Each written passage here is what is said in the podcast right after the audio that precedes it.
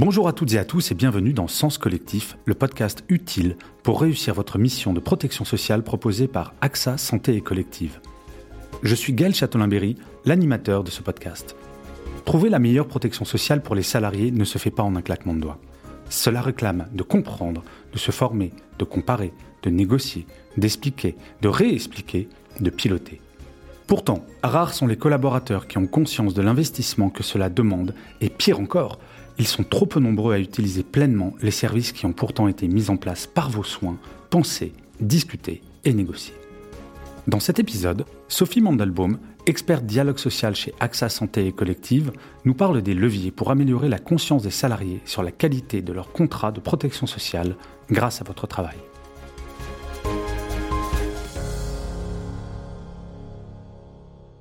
Pour commencer, je pense que l'on sera tous d'accord pour dire que la négociation en protection sociale est un sujet passionnant parce qu'il touche à l'humain, mais aussi vertigineux, car extrêmement technique, non?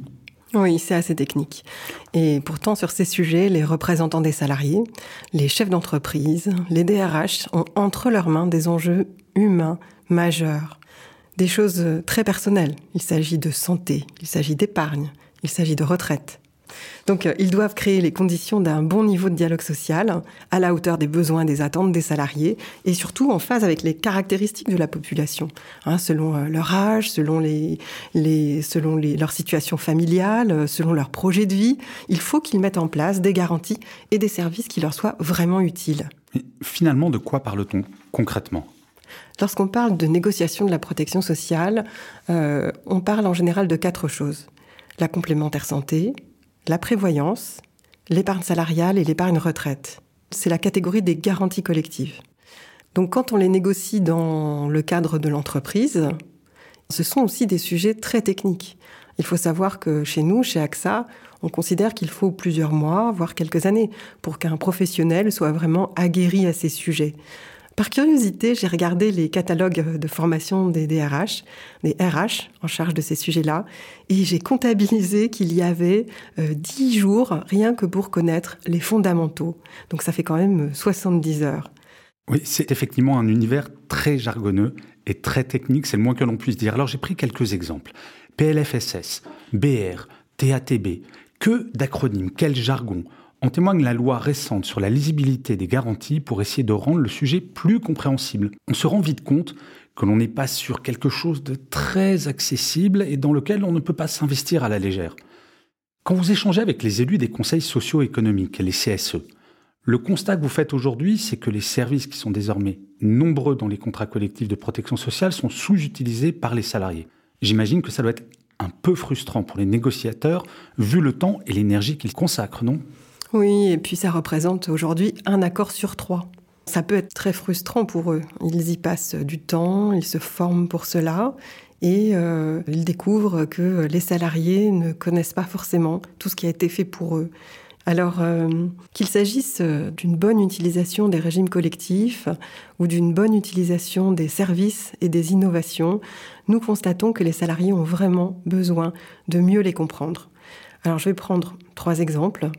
Quand on pense à une bonne utilisation d'un régime de complémentaire euh, santé, on pense parfois au fait que les salariés vont peut-être exagérer, que les personnes vont exagérer, vont surconsommer des médicaments. Bon, ça peut arriver, mais en fait, euh, on a beaucoup plus souvent le problème de la sous-utilisation ou de la mauvaise utilisation. Alors, par exemple, une personne qui va avoir une ordonnance médicale, qui va pas l'observer jusqu'au bout qui va arrêter son traitement en cours de route, eh bien, ça peut être la cause d'une rechute et euh, générer des coûts supplémentaires. De la même façon, une personne qui ne va pas profiter d'une possibilité de faire un examen médical va passer à côté de l'occasion d'être pris en charge très tôt. Et plus on attend, et plus la maladie euh, va coûter hein, à être prise en charge. Troisième exemple, la téléconsultation médicale elle existe depuis cinq ans dans nos contrats. Eh bien, il a fallu euh, la crise du Covid, malheureusement, pour qu'ils découvrent à quel point c'est une solution euh, facile, euh, fiable et extrêmement précieuse. Et on a eu, dès les premiers jours de la crise, une explosion du nombre d'appels. Et ce qui est plus intéressant, c'est que après en avoir bénéficié, les salariés nous ont dit que dans 94% des cas, ils comptent réutiliser ce service, hein, y compris dans, la vie courante. Voilà. Donc là encore, ça montre qu'il y a eu un, il y avait besoin de s'approprier les services nouveaux qui sont mis en place, sur lesquels on a pourtant passé du temps ensemble avec euh, les chefs d'entreprise et les organisations syndicales, les représentants des salariés, pour les mettre en place. Un dernier exemple en matière d'épargne peu de salariés euh, connaissent bien les dispositifs d'épargne retraite. Alors qu'ils peuvent faire des choix d'investissement de leur épargne dans différents dispositifs, ils ne savent pas que euh, les dispositifs d'épargne retraite, qui sont bah, souvent plus avantageux, peuvent être utilisés pour financer l'achat d'une résidence principale. Mais alors Sophie, concrètement, comment on fait? Y a-t-il des bonnes pratiques? La première bonne pratique, la première chose à retenir, la plus importante, c'est de faire avec les salariés. Plus vous les aurez interrogés en amont de vos négociations, de vos réflexions, de vos discussions, plus vous aurez partagé avec eux le sujet, plus ce sera facile pour eux ensuite de savoir ce qui a été mis en place et pourquoi, pourquoi certains choix ont été faits plutôt que d'autres. En discutant avec les négociateurs, de branches ou d'entreprises, j'ai remarqué que souvent, sur ces sujets euh, assez techniques, euh, ils se raccrochent euh, à des situations très concrètes. Et ça va être bah, celles qu'ils ont sous la main, donc leur propre situation, la situation de quelqu'un qu'ils connaissent. Lorsqu'ils ont interrogé les salariés avant, lorsqu'ils ont discuté avec eux, lorsqu'ils ont partagé le sujet dans des enquêtes, euh, des réunions, eh bien, ils ont beaucoup plus de situations en tête. Ils ont une idée bien plus précise des arbitrages à faire et de comment les expliquer aux salariés aussi. Hein, pourquoi est-ce qu'on va privilégier le dentaire sur l'optique au vu de la population concernée lorsqu'on parle de complémentaire santé Ok, donc la première chose que je retiens, c'est de bien identifier les besoins en amont et d'être à l'écoute. J'imagine que vous avez d'autres conseils à nous partager. Oui, il y a aussi une chose très importante, c'est que euh, parfois, je pense que les, négociateurs hésitent à expliquer les choix qu'ils ont faits aux salariés euh, parce que des salariés qui ne sont pas justement la catégorie qui aurait été privilégiée dans un choix à un moment donné euh, pourraient le leur reprocher, se sentir lésés. Et à ce moment-là, c'est intéressant de reprendre une, une approche plus globale. Par exemple, de rappeler euh, à certaines catégories de salariés que s'ils n'ont pas été privilégiés en matière de protection sociale, on a plus tenu compte de leurs besoins, de leurs attentes euh, dans euh, les choix qui ont été faits dans le cadre du CSE, des activités sociales et culturelles offertes et proposées par le CSE. Ok, parfait, mais est-ce que vous avez des leviers à nous recommander?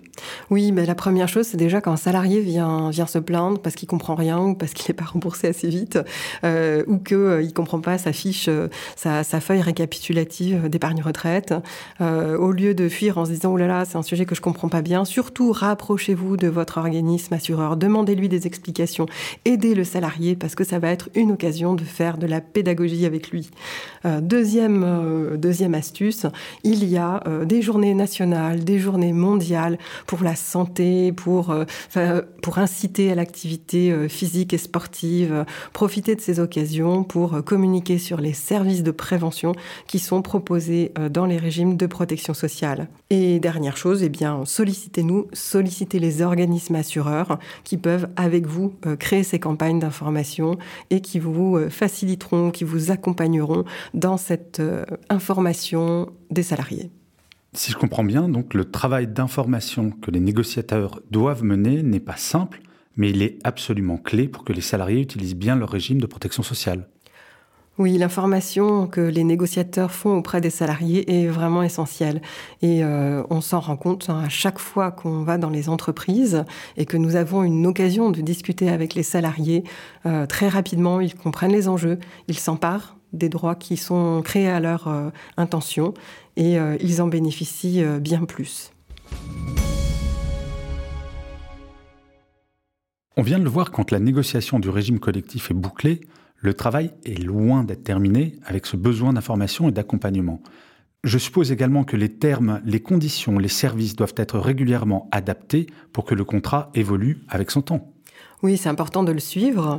C'est important de partager euh, les chiffres sur les évolutions du régime et la façon dont il est euh, euh, utilisé. Hein. donc c'est ce que nous faisons régulièrement avec les entreprises dont nous protégeons les salariés. J'ai envie de partager avec vous quelque chose qu'on a mis en place récemment. c'est une innovation qui nous permet de partager avec les entreprises l'analyse des causes des arrêts de travail. Et ça, c'est extrêmement précieux. Pourquoi? Parce que si on connaît les causes des arrêts de travail, ça permet derrière aux acteurs de l'entreprise de bien cibler les actions de prévention. Donc nous, ce que nous faisons, c'est de partager avec les entreprises les analyses des datas que nous avons, bien sûr de façon euh, anonyme, de façon euh, claire, simple, en utilisant les cartographies que nous faisons, dans lesquelles chaque entreprise peut se situer par rapport aux autres entreprises du même secteur d'activité et par item.